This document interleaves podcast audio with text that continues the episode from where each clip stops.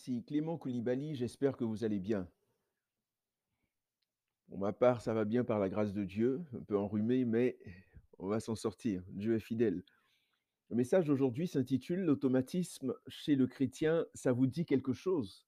L'automatisme chez le chrétien, ça vous dit?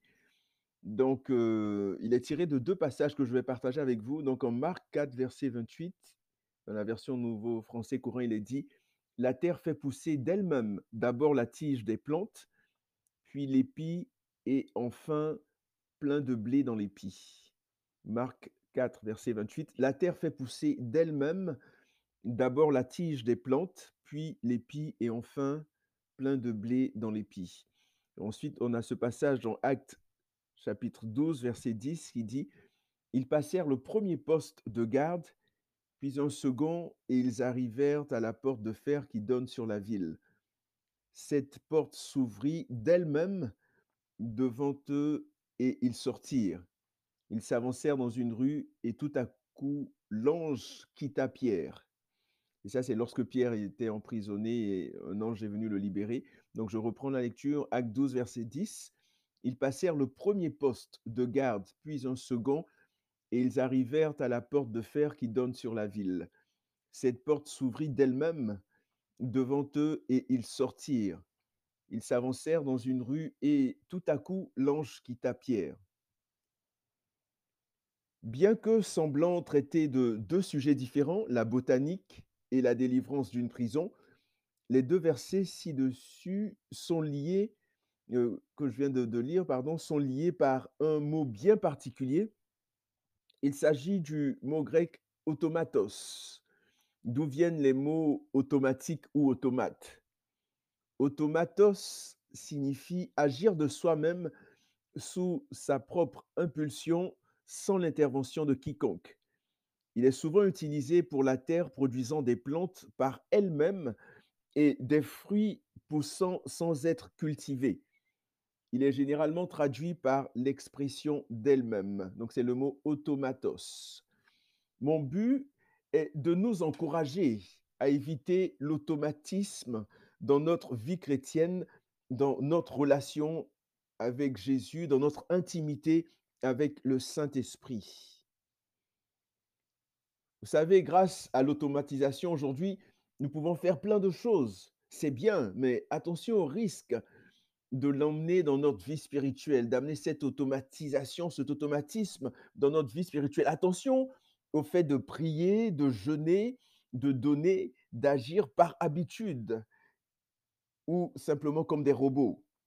Il nous faut plus que jamais, plus que jamais, et surtout en ces temps qui sont les derniers, en ces temps où on voit des choses spéciales, des choses particulières, en ces temps vraiment particuliers, vous savez, il nous faut plus que jamais développer une dépendance totale, entière et complète au Saint-Esprit.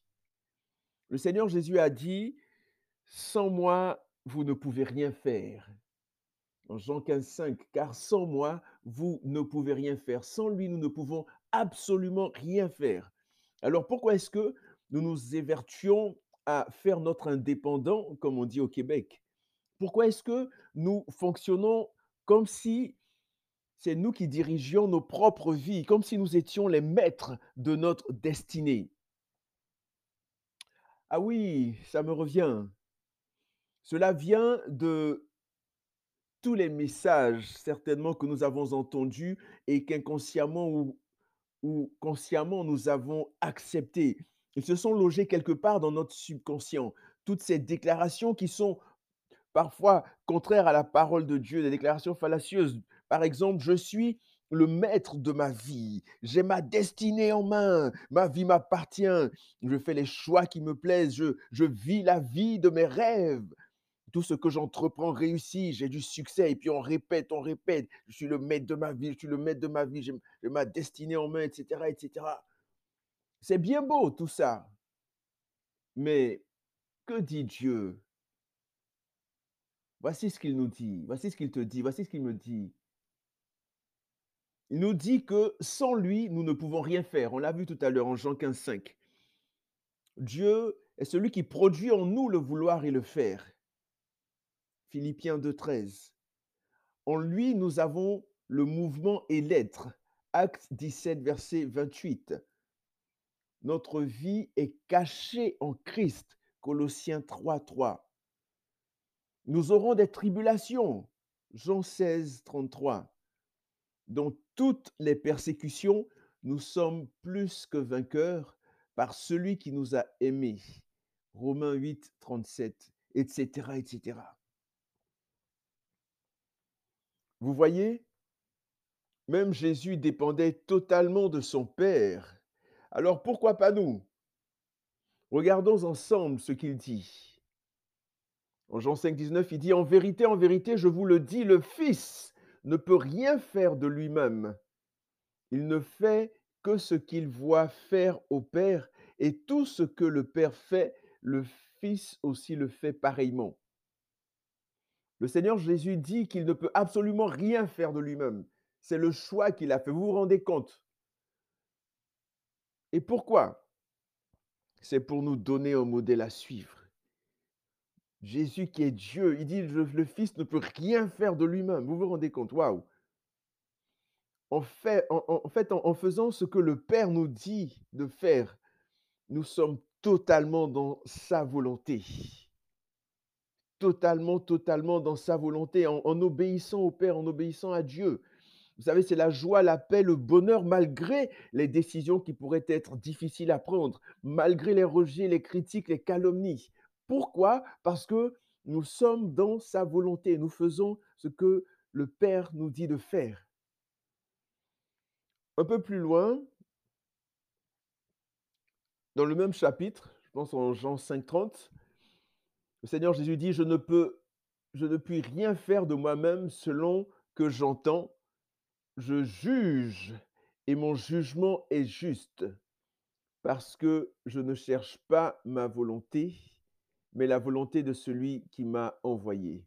J'aimerais revenir rapidement sur le passage de Jean 5, 19 lisant, le Saint-Esprit m'a éclairé sur quelque chose. Il dit, le, Seigneur Jésus qui dit, je, vous le dis, le Fils ne peut rien faire de lui-même, il ne fait que ce qu'il voit faire au Père. C'est-à-dire quoi? Comment il a fait pour voir? Il a fallu qu'il soit assez proche pour voir le Père, pour répéter ce que le Père lui a dit. Mais, mais, alors comment, en tant que chrétien, comment est-ce que si je suis loin de Dieu, où ma vie de prière est en dents de scie, où j'ai des difficultés, où je me complais peut-être dans, dans, dans les choses du monde, dans le péché, etc., comment est-ce que je vais faire pour être assez proche du Seigneur, assez proche de son cœur, pour entendre, pour faire sa volonté. J'ai besoin de m'approcher de lui. J'ai besoin de revenir à lui. Si je me suis éloigné de lui dans la, dans, la repentance, dans le regret, lui pardon, demander pardon, venir dans sa présence, être assez prêt pour voir ce qu'il est en train de faire en ce moment. Être assez prêt pour entendre sa voix. Être assez près de lui pour entendre les battements de son cœur. Donc c'est important, bien aimé, quelle que soit ta difficulté, quel que soit ton problème, quel que soit le péché que tu as pu commettre, je veux t'encourager vraiment à, te rapprocher, à dire Seigneur, me voici, je viens, je viens tel que je suis. Seigneur, lave-moi, purifie-moi, je veux faire ta volonté, je veux faire ta volonté, comme Jésus qui disait, non pas ma volonté, mais ta volonté. Donc je reviens à ce passage, Jean 5, verset 30. Je veux juste m'assurer que c'est le bon passage. C'est Jean 5, verset 30. Donc on a Jean 5, 19 et Jean 5, 30. Il dit, voilà, moi je ne peux rien faire par moi-même. Selon ce que j'entends, je juge. Et mon jugement est juste parce que je cherche. Je ne cherche pas ma volonté, mais la volonté de celui qui m'a envoyé. Mais toi, mon frère, tu cherches la volonté de qui? Est-ce que tu cherches ta propre volonté Tu cherches ta propre gloire, ton propre succès, tes propres rêves ou ceux de Dieu ce pourquoi le Seigneur t'a créé? Il est important qu'on soit en harmonie, qu'on soit en symbiose, qu'on soit vraiment dans la même direction, dans le même sens que ce que le Seigneur désire. Jean 5, 30. Je vous en prie, je nous en prie, chaque jour de nos vies, faisons tout notre possible, absolument tout, pour dépendre totalement du Saint-Esprit. Parlons-lui régulièrement, peu importe les choses que nous voulons faire. Saint-Esprit, merci. Bonjour Saint-Esprit. Saint-Esprit, je t'adore. Remplis-moi, règne en moi. Inonde-moi de ta présence, merveilleux Seigneur, merveilleux Saint-Esprit. Arrêtons d'être indépendants, de faire des choses par automatisme, par habitude, par tradition, pour avoir l'approbation des hommes, avoir l'approbation des autres parce que c'est politiquement correct. Sortons des sentiers battus, n'ayons pas peur d'aller à contre-courant s'il le faut et recherchons, encore une fois, recherchons de tout notre cœur à faire la volonté de notre Père, pas celle des hommes, à développer cette relation, cette intimité avec le Saint-Esprit, de tout notre cœur, la volonté de notre merveilleux Papa.